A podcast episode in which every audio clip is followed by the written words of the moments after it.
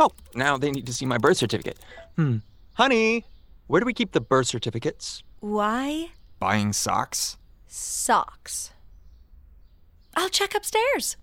It's easy to be unsafe online. You're the best! Now it's easy to help protect yourself. Norton 360 with Lifelock gives you device security, a VPN for online privacy, and identity theft protection, all in one.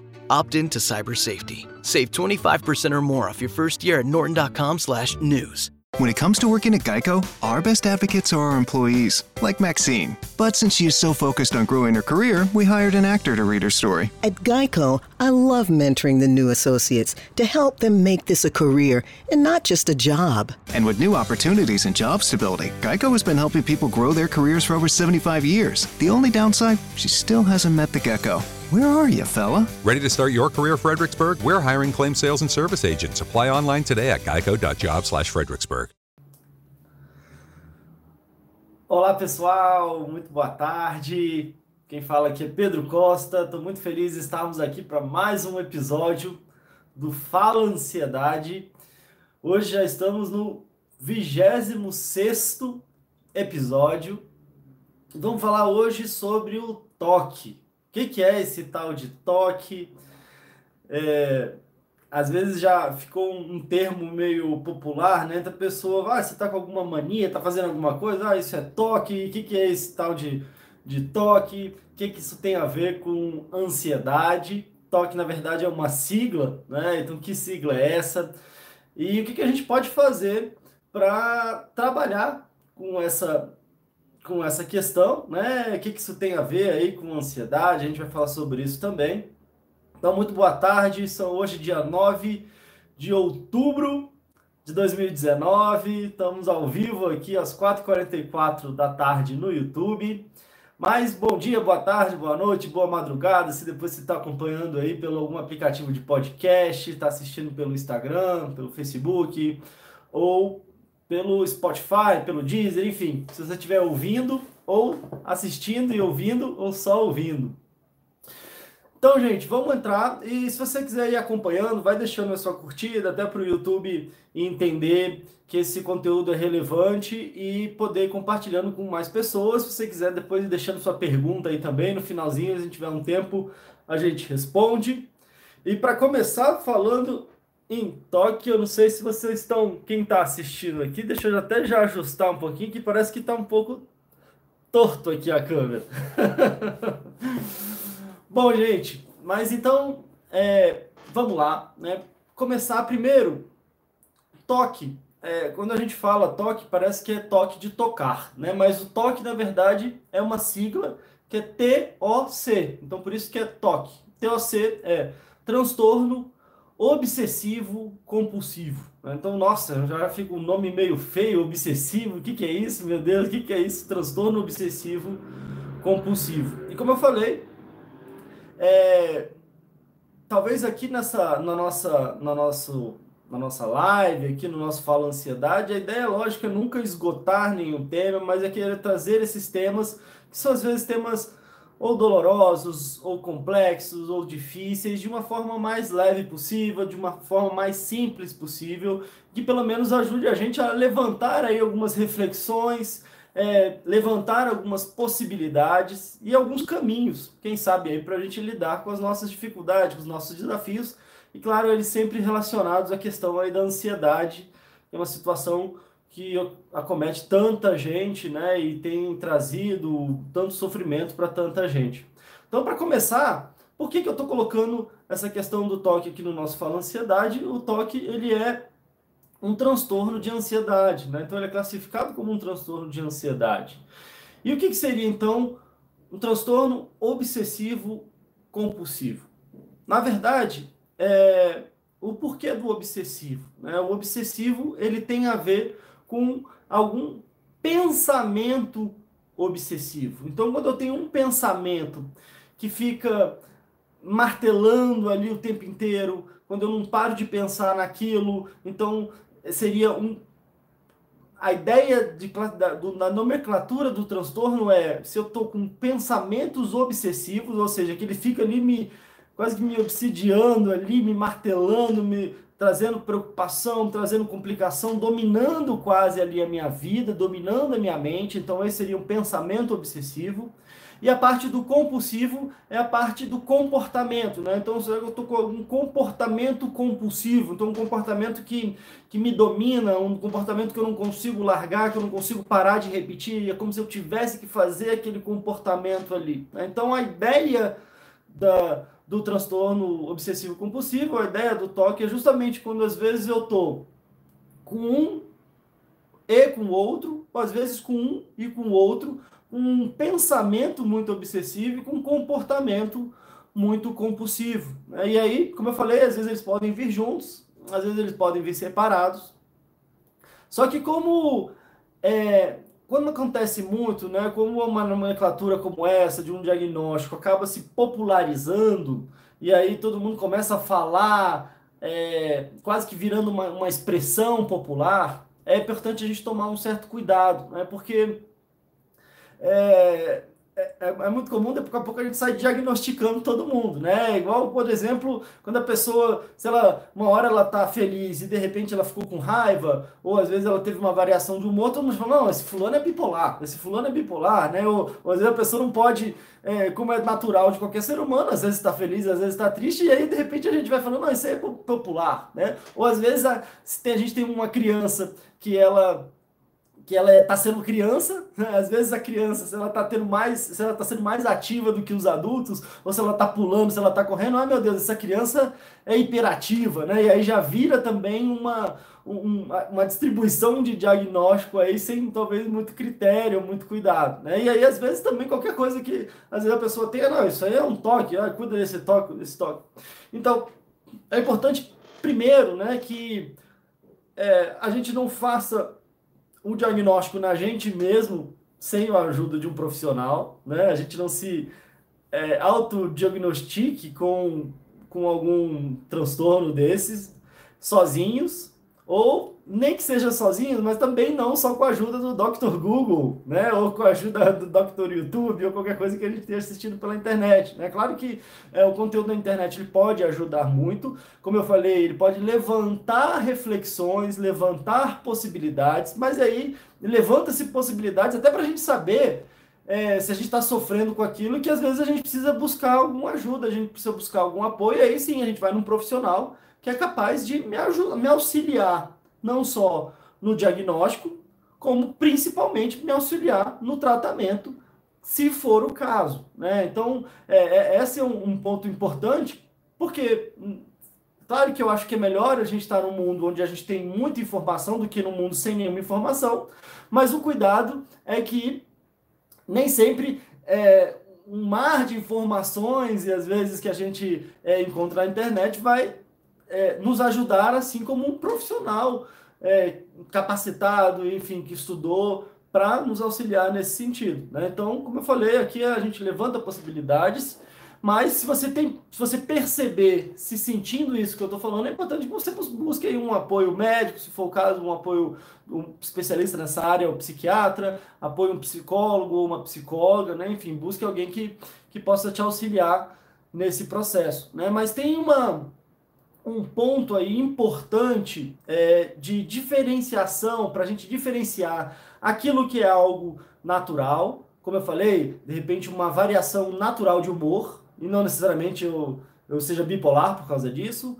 ou uma variação natural de mais energia da criança, que é muito natural, e ela não vai ser hiperativa por causa disso, ou às vezes a criança, é, você fala, chama, ela não te ouve, não quer dizer que ela tenha déficit de atenção por causa disso, e algum comportamento que eu tenho, algum comportamento que eu, pensamento que eu tenha, não necessariamente quer dizer que eu tenha um transtorno obsessivo compulsivo. Né? Mas um ponto importante que nos acende uma luz é principalmente o grau de prejuízo que aquelas situações, que aqueles pensamentos e comportamentos estão trazendo para a minha vida. Né? Então, um grau de prejuízo que aquilo está trazendo para a minha vida, um grau de sofrimento que aquilo ali está trazendo para mim, para minha vida, para as pessoas próximas, o grau de, de comprometimento que aquilo ali está tendo na minha vida, né? Por exemplo, a gente fala sobre a ansiedade, né? A ansiedade ele é um sentimento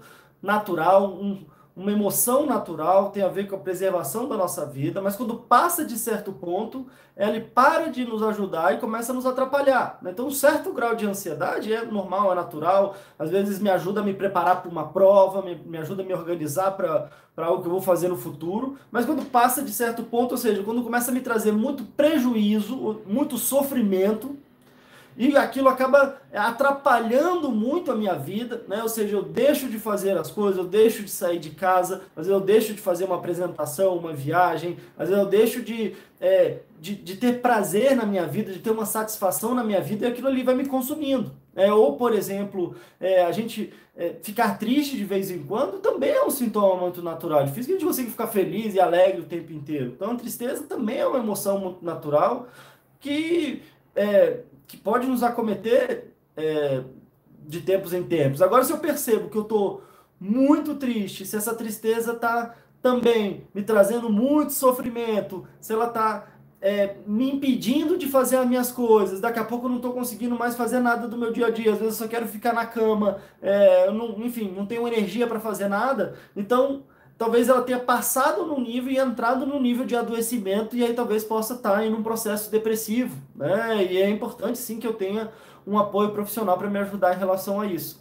Então a questão do toque, a questão dos meus pensamentos obsessivos ou dos meus comportamentos compulsivos também é na mesma medida, né? Uma avaliação e uma primeira avaliação é importante é a gente saber qual é o grau de prejuízo que isso está me trazendo. Eu estava brincando aqui, ajeitando o, a, o celular, né? Muita gente fala, ah, a pessoa que não consegue ver um quadro que ele estiver meio torto, ela tem toque. Então, agora, se de repente isso acontece na sua casa e é a única coisa que acontece, você vai lá e arruma o quadro, qual é o grau de prejuízo que isso traz para sua vida?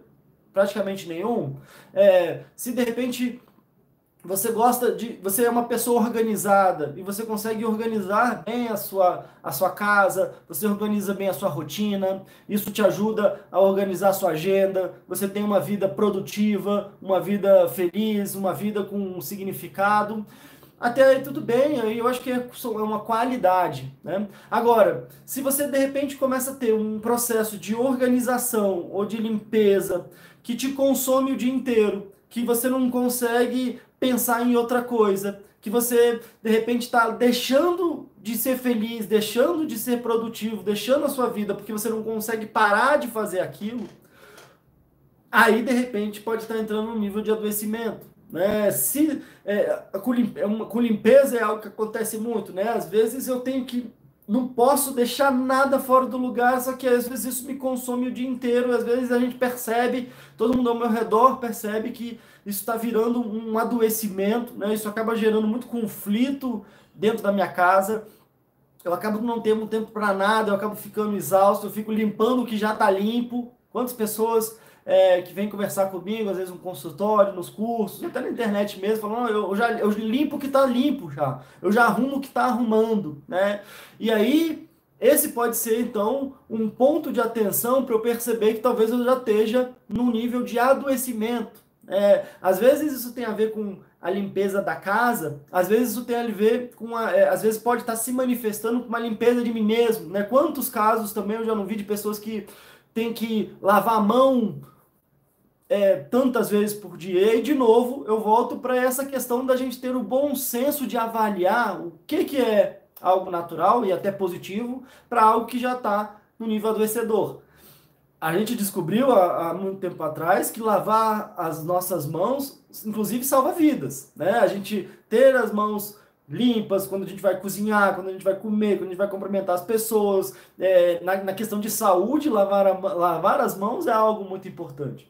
Agora, tem certas pessoas que às vezes no nível de adoecimento começam a lavar as mãos tantas vezes por dia que já começam a ter feridas. Né? Então as mãos começam a ficar todas feridas já pelo tanto que a pessoa está lavando ali as mãos. E aí é claro que então entra já no nível de um adoecimento. Às vezes é, também tem uma, uma coisa é, já ficou numa coisa popular, às vezes, de não pisar na linha no chão, né? Então, às vezes, a gente tem um processo que a gente tem que andar e não pode pisar na linha no chão. Às vezes, isso naturalmente é uma brincadeira de criança. Vira e mexe, eu vou no shopping com a minha filha, a gente fica brincando, oh, não pode pisar na linha, não pode pisar naquilo. É, mas também em determinada situação, em determinado grau, tem pessoas que às vezes começam a criar um, um pensamento que ela de verdade ela não pode pisar ali naquela linha. E se e, e às vezes acontece situações nesse processo de pensamento e comportamento, quando às vezes eles estão juntos, muitas vezes as pessoas adquirem um processo de que se ela pisar na linha, ou se ela fizer tal coisa, ou se ela não abrir e fechar a porta tantas vezes, algo de muito ruim vai acontecer com ela ou com alguém que ela ama ou que é alguém que ela gosta. E às vezes esse pensamento fica consumindo ela, meu Deus, eu tenho que fazer isso, porque senão vai acontecer isso com alguém. E aí eu fico nesse loop de pensamento e de algum comportamento, de alguma coisa que eu tenho que fazer, senão alguma coisa vai acontecer, e aquilo vai me consumindo ao ponto de eu não ter mais vida.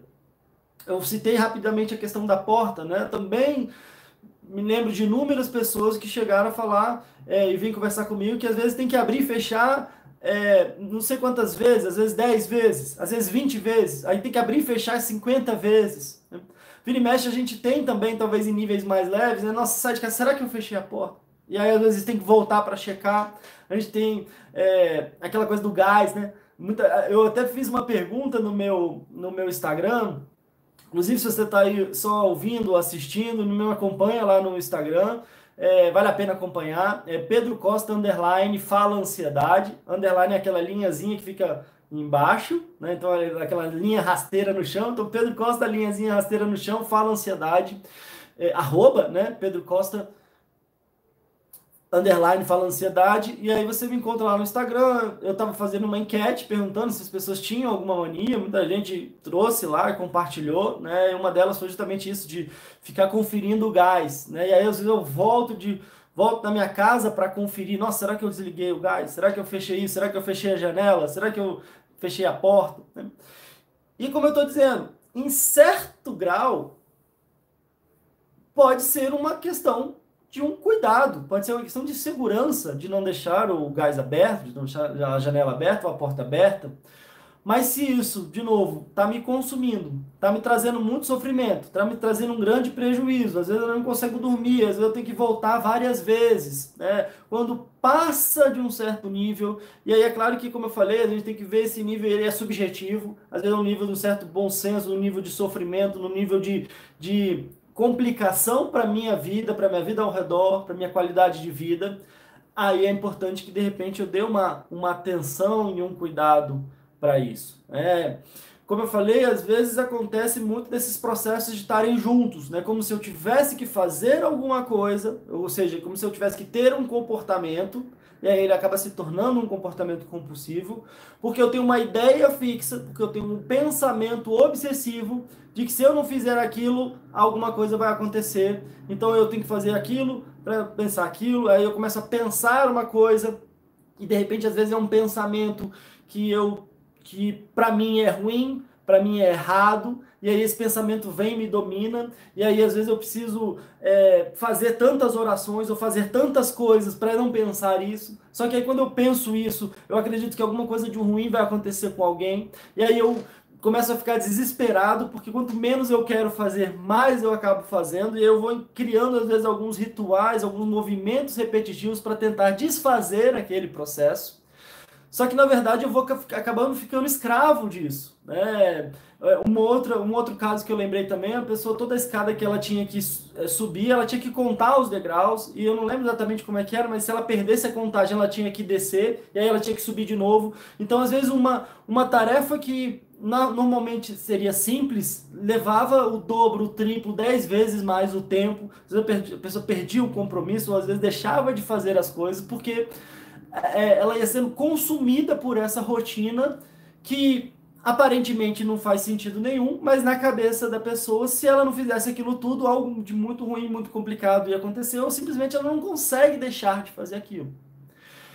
E o grande ponto, e aí isso tem a ver também com ansiedade, com, com questões depressivas, com qualquer questões emocionais, e aí eu vim falando isso em outros episódios, é que quando a gente está com um problema físico e ele fica aparente, a gente rapidamente busca ajuda.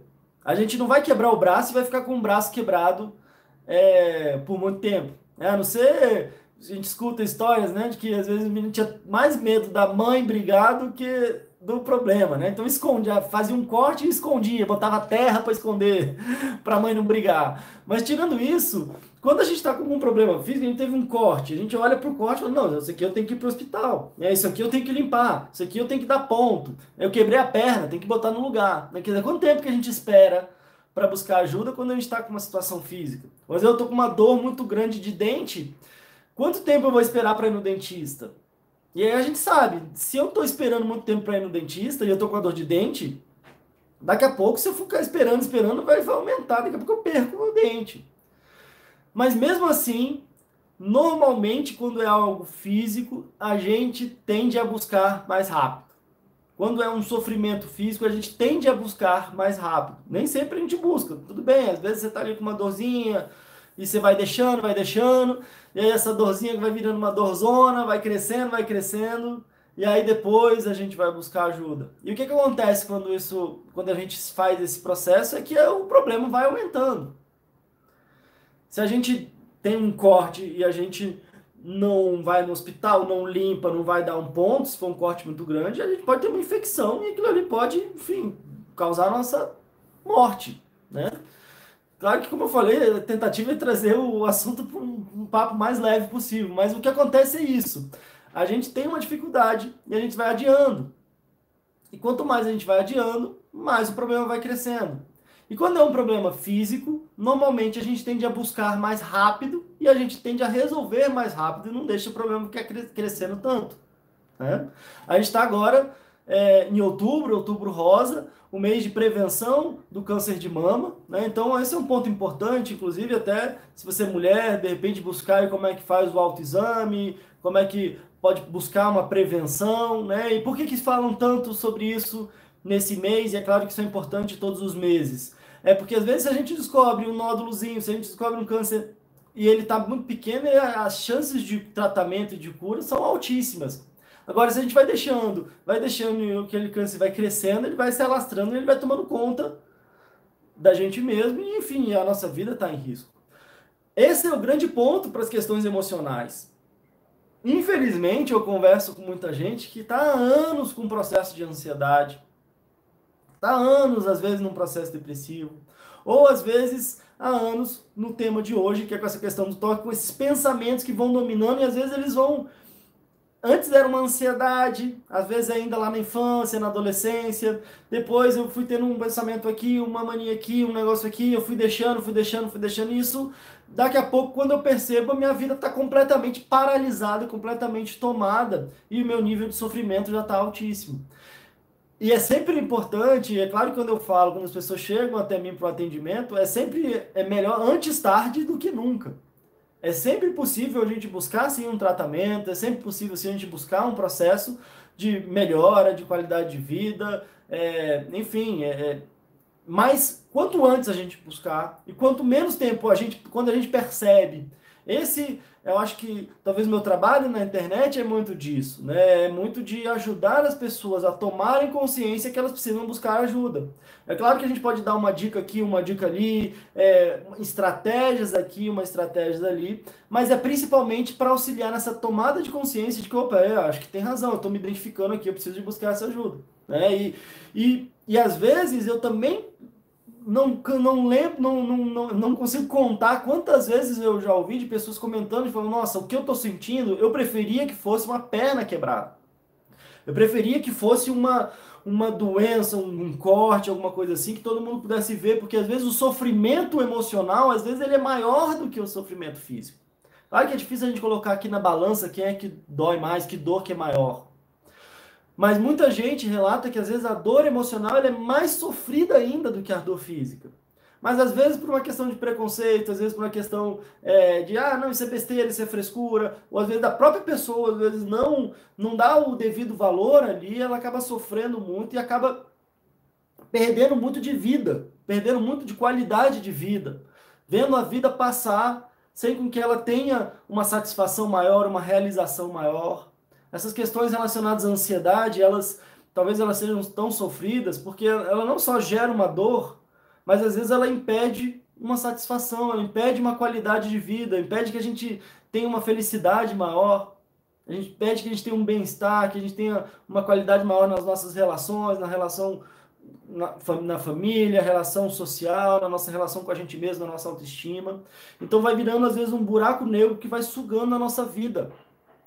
E esse é um ponto importante é, de se colocar, porque existe saída. E às vezes, uma coisa que também pode nos ajudar, eu fui dando alguns exemplos aqui, é claro que são pequenos exemplos, como eu falei, é, isso pode estar associado a, diferentes pensamentos que estão me dominando, diferentes comportamentos que vão me dominando também. E às vezes no processo terapêutico, quando a gente está no atendimento, quando a gente está no consultório, quando a gente está no curso, a gente tem a oportunidade de ir falando mais de forma individual com cada pessoa e aprofundando na história de cada um. Às vezes a gente percebe que aquele sintoma, por mais estranho que ele pareça e por mais desconectado que ele pareça da minha realidade, ou seja, quando ele parece que não faz sentido nenhum, é só um comportamento estranho, às vezes tem a ver com a minha história de vida. Às vezes essa coisa de eu ir ter que lavar a mão, ter que limpar a mão o tempo inteiro, até sangrar, às vezes até ferir a minha mão, talvez tenha a ver com alguma coisa que eu estou querendo limpar. Alguma culpa, alguma coisa, uma sensação de estar tá fazendo uma coisa errada, de estar tá fazendo uma coisa suja, de ser uma pessoa suja.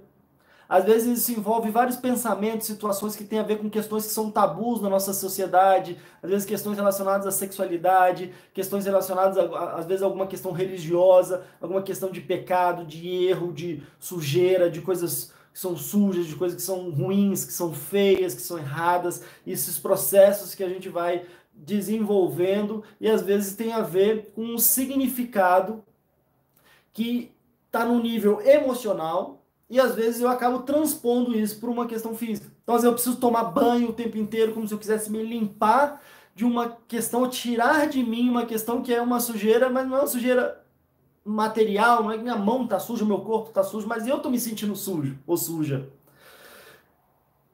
E ou seja, se eu entendo isso, às vezes essa questão de eu ter que ter tudo muito organizado, ter que deixar tudo muito arrumadinho. Às vezes eu passei por situações onde eu não tinha nenhum controle de nada. Às vezes a minha vida foi uma bagunça, ou minha vida foi tão desorganizada. Às vezes a minha vida lá atrás, a minha vida familiar. Às vezes eu sofri com questões familiares onde, onde a desorganização, seja ambiental ali da onde eu vivia, ou às vezes a desorganização, desorganização ali familiar da minha família, ou às vezes a insegurança que eu tinha de não ter controle, de da minha vida estar tá num total descontrole, ou minha vida familiar está num total descontrole, que às vezes um mecanismo de defesa, um movimento que eu faço inconsciente é querer agora ter tudo, tudo sob meu controle, que esteja tudo muito certinho, e de alguma forma isso me traz um alívio do meu sofrimento emocional. Só que às vezes na hora me traz um alívio e daqui a pouco me constrói um outro problemão. É assim como se eu tivesse um sofrimento, uma decepção, é, uma desilusão amorosa, por exemplo, e aí a saída que eu tenho é tudo bem, eu nunca vou me trancar, eu nunca mais me relaciono com ninguém, vou resolver esse problema. Só que aí eu criei um grande outro problema para mim, um isolamento, uma vida é, onde eu não consigo compartilhar a vida com as outras pessoas. E aí eu me aprisiono. Então, às vezes essa saída, que é uma saída quase para uma saída de sobrevivência, ela acaba me virando uma prisão. Então eu quero me proteger, o meu medo de sofrer de novo, o meu medo de sofrer aquilo, de sentir aquilo que eu senti, eu construo uma prisão e fico aprisionado naquilo ali. E essa prisão às vezes me traz um grande sofrimento também. Ela talvez tenha me manter, mantido vivo, sobrevivendo, mas não vivendo uma vida de qualidade, uma vida que eu tenho certeza que você merece, que a gente merece, uma vida de maior liberdade, uma vida aonde é, possa existir sim um medo, possa existir sim a dificuldade, porque todos nós temos, mas que a nossa vontade de tentar, a nossa vontade de querer que dê certo seja maior do que o nosso medo, a nossa coragem seja maior que o nosso medo. E voltando aí, a fala de que a coragem não é a ausência de medo. A coragem não é a falta de medo. A coragem é a força de fazer, de tentar, de dar um passo adiante, apesar do nosso medo. Então, por exemplo, essa coisa de checar a porta, né? Será que a gente passou por uma situação, às vezes por um assalto, às vezes a gente ouviu uma história que explodiu um gás, que aconteceu alguma coisa na casa e aquilo criou um medo na gente que aí, de repente, desculpa, a gente tem que checar ali tantas vezes. Eu lembro quando eu estava na Universidade de Brasília ainda, vários anos atrás, é, eu deixei, estacionei meu carro lá e fui para uma aula lá de psicologia. E quando eu voltei, meu carro tinha sido arrombado. Tinha sido arrombado, levado, levaram o som ainda, levaram o som do, do, do meu carro. E aí eu lembro que depois de muito tempo, quando eu ia chegar no meu carro, a primeira coisa que eu, que eu via é que o pininho, se o pininho tava. Porque eu lembro quando eu olhei o pininho, tava para cima ainda, né? aquele carro que tinha um pininho que ficava para cima. É, e aí, quando eu chegava no carro, eu já olhava para ver se o pininho estava para cima ou não. Ou seja, isso criou um hábito, um comportamento, um pensamento e um comportamento de sempre olhar para o pininho para ver se ele estava ali para cima. Ou seja, uma situação que me gerou um certo sofrimento, um susto de chegar e ter sido roubado e tudo mais, e um processo que envolveu emoções, me gerou uma preocupação.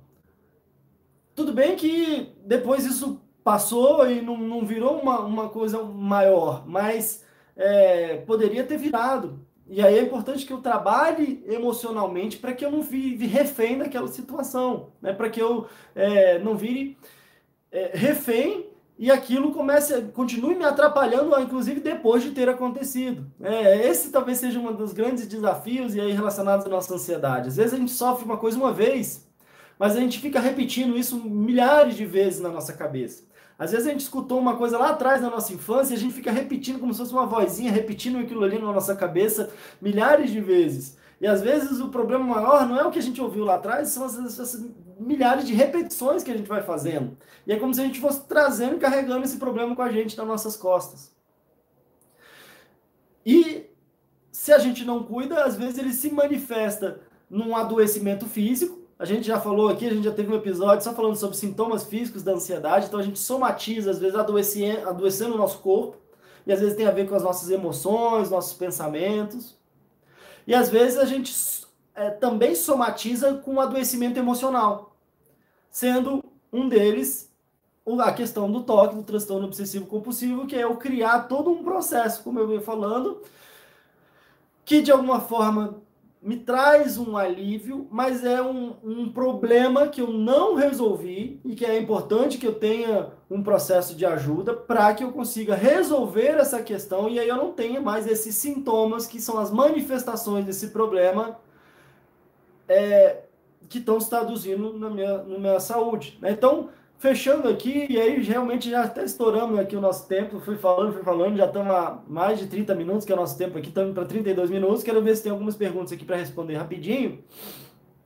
Mas, estavam é, perguntando, né, quer dizer, então o que, que a gente pode fazer?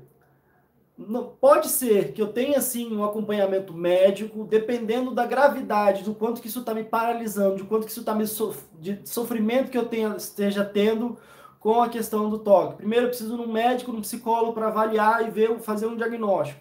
Tendo confirmação do diagnóstico, às vezes eu posso ter sim uma ajuda médica, do medicamento, mas sempre importante, eu bato muito nessa tecla, não acredite que só o remédio vai resolver.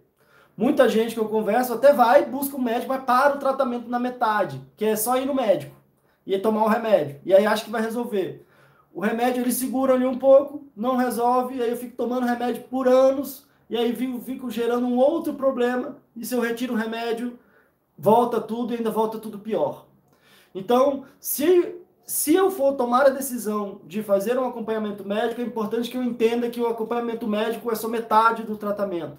E a metade que vai me trazer um alívio, mas não é a metade mais importante. A metade mais importante é eu tratar as causas é eu perceber o que está acontecendo, é eu perceber o que, que de repente, como eu falei, pode ter, eu posso ter passado na minha vida, o que, que eu estou reproduzindo na minha cabeça, o que, que eu tenho feito internamente e alimentado e cultivado isso para que eu vá desfazendo esse processo, desatando esses nós lá atrás.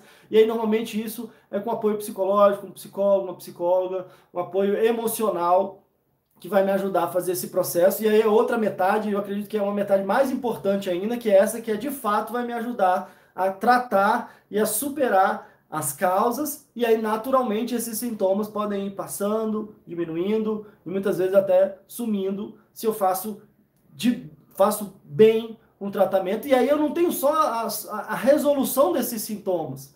Aí eu começo, como eu falei, ter então uma qualidade de vida maior, uma compreensão maior, um entendimento maior até em relação ao que estava acontecendo comigo. E aí eu consigo reequilibrar quando é uma coisa que de repente é uma mania de limpeza. Então eu não preciso agora virar uma pessoa que não limpo nada.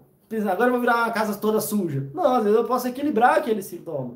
Se é uma questão que é uma preocupação, eu posso equilibrar aquela preocupação para que eu continue tendo uma segurança na minha casa, mas que, que não deixe aquilo ali me dominar. Então, não é que eu não, ah, agora eu não vou tomar mais banho, não vou mais lavar a mão. Não, mas eu vou fazer de uma forma saudável, de uma forma equilibrada. Né? Bom, gente, então é isso. Tudo de bom para vocês. Deixa eu ver aqui, teve alguns comentários rapidinho. É, o André está perguntando, boa tarde, o excesso de beber café pode ser uma compulsão? Olha só, André, é, boa pergunta. Eu estava vendo alguns estudos, né? E aí isso varia um pouco. Tem pessoas, por exemplo, que trazem para o lado da compulsão alimentar, por exemplo, né? Que às vezes é eu tenho uma compulsão, começo a comer sem parar, tendo elementos ali de um toque, às vezes semelhanças no tratamento. É né? claro que foi criada uma nova classificação de compulsão alimentar, mas às vezes há elementos comum, em comum, principalmente porque às vezes há um processo de pensamento também. Agora você tem que avaliar se o seu consumo aí de café, o que está acontecendo. Né? Se às vezes é um hábito, o café ele é uma, uma substância é, que é psicoativa no sentido da cafeína, que ela me deixa é, é um estimulante, né? Então, é, às vezes eu posso estar tá criando uma, um processo de, de uma dependência ali, né? Ou seja, eu preciso ter aquele estimulante ali para me sentir bem é, ou para me sentir melhor. E aí, às vezes, essa minha dependência vai gerando com que eu tenha que consumir cada vez mais para ter o mesmo efeito. E se eu não consumo, eu me sinto mal, né? Muita gente relata, às vezes, dor de cabeça se não toma café e tudo mais, porque o organismo está acostumado com aquela substância ali. Então, é, é importante avaliar se é isso, como eu falei, um grau de prejuízo que isso está trazendo para a sua vida, um grau de sofrimento que isso está trazendo para a sua vida. E principalmente, às vezes, se há um nível de pensamento também, né? Às vezes, nossa, eu não tomar esse café, o que vai acontecer? E às vezes, que processo que pode estar em volta para avaliar se é sim uma, uma compulsão ou não, tá? É, Isabela, eu afino a minha pressão umas 20 vezes por dia, não aguento mais isso, pressão e batimentos. Bom, Isabela, então nesse caso, sim, né? Talvez o que, que, pode estar acontecendo aí, né? Pode estar justamente como eu falei, está tendo um processo de um pensamento obsessivo de que, ai meu Deus do céu, como é que está minha pressão? Então eu fico pensando, fico preocupado, isso que fica na minha cabeça. E aí eu tenho um comportamento compulsivo de toda hora ir checando. Então é bem esse processo que é importante sim buscar um cuidado, buscar um tratamento, porque às vezes isso tem que ver aonde começou. Foi um susto, foi alguém que passou mal, isso tem um histórico na sua família. Às vezes a ansiedade ela foi alavancando, foi crescendo e chegou a tal ponto. Com certeza não foi de um dia para o outro. É, isso provavelmente foi é, se escalonando, digamos assim, ao longo do tempo e possivelmente por deixar sem um tratamento. Né? Então é importante ter esse cuidado, esse acompanhamento aí, para que você possa compreender as causas, compreender as origens entender o que, que é que está se processando dentro de você para ir desfazendo esse processo, tá bom? É, bom, gente, então é isso, realmente a gente já estourou o tempo. É, meu trabalho aqui na internet, ele é, como eu falei, é principalmente informativo, tentando trazer de uma forma mais contraída possível, de uma forma mais simples possível esses temas. É, como eu disse, eu sou psicólogo, eu atendo também. É, a ideia aqui não é promover o meu trabalho, é, também é, né? Mas não é o, o, papel principal ou promover o meu atendimento. Mas eu quero também deixar claro, algumas pessoas têm vindo me perguntar no Instagram, em outras redes. Eu faço sim atendimentos online. Aí é mais fácil é você me procurar lá no Instagram, a gente tem que ver a questão de agenda e enfim, tem que ver essas coisas, mas é um caminho também principalmente se você não está encontrando aí um psicólogo, uma psicóloga, um bom profissional na sua região. Mas é só falar comigo lá no Instagram, é Pedro Costa, underline fala ansiedade. De tempos em tempos eu abro novas turmas para os meus cursos também, que podem ajudar bastante. No momento a gente está com uma inscrição encerrada, mas é claro que eu sei quando que você vai estar tá ouvindo aí esse programa e vendo esse programa, é sempre bom ir conversar comigo lá e saber quando que são as próximas, como que a gente vai abrir as próximas turmas. Bom, gente, então é isso, tudo de bom para vocês. Eu já decidi, e olha só, hein, às vezes eu vou deixando muito para a última hora, mas eu já decidi, se nada mudar, né? Mas eu já decidi qual vai ser o tema, não só da próxima, do nosso próximo Fala Ansiedade, na próxima quarta-feira, às 4h44 da tarde, mas eu já decidi quais serão as três próximas, os três próximos episódios. E por que os três próximos episódios? Porque eu vou falar sobre as três atitudes facilitadoras do crescimento humano, é, são descritas pelo Carl Rogers, um grande autor da psicologia humanista, foi a minha primeira formação em psicologia, foi abordagem centrada na pessoa, abordagem do Carl Rogers, é, uma, uma, uma figura, um americano, ele já faleceu, mas ele foi responsável aí por uma contribuição fantástica na psicologia, não só na psicologia clínica, de atendimentos, mas na psicologia de uma forma geral, psicologia organizacional, para educação, até para a questão empresarial, enfim, e eu acho que tem a ver com a nossa ansiedade também, tem a ver com a nossa promoção da nossa saúde. Eu tenho alguns colegas psicólogos, já fiz alguns vídeos é, falando sobre essas três atitudes, vieram já me pedir para falar mais sobre sobre Carl Rogers, e eu falei que estava focado em ansiedade, mas eu vi que tem essa, essa interseção, essa, essa combinação aí, porque as três atitudes facilitadoras do crescimento humano, eles podem ajudar muito a gente a, a nos conhecermos melhor e a superar as nossas dificuldades e lidarmos com a nossa ansiedade. Então, nessas três próximas semanas aí, fechando o mês de outubro, vamos falar aí sobre as três atitudes facilitadoras do crescimento humano. Espero vocês por aqui, encontro vocês lá no Instagram. Desejo tudo de melhor para vocês, ótimo resto de semana e até a próxima. Tchau, tchau. Start your day right with Daily Immune Support Plus Extra Strength 5 Hour Energy. It contains all the great 5 Hour Energy Shot ingredients, plus added vitamins and nutrients like zinc, vitamin D3, and vitamin C to help support the immune system. It comes in three great flavors ultra orange, pineapple apricot, and pink watermelon. All this comes in a convenient portable bottle that takes just seconds to drink. No mixing required. Daily Immune Support Plus Extra Strength 5 Hour Energy. Get it today at your local Rite Aid store. Oh, now they need to see my birth certificate. Hmm. Honey, where do we keep the birth certificates? Why? Buying socks? Socks. I'll check upstairs. It's easy to be unsafe online. You're the best! Now it's easy to help protect yourself. Norton 360 with Lifelock gives you device security, a VPN for online privacy, and identity theft protection, all in one. Opt in to cyber safety. Save 25% or more off your first year at norton.com/news.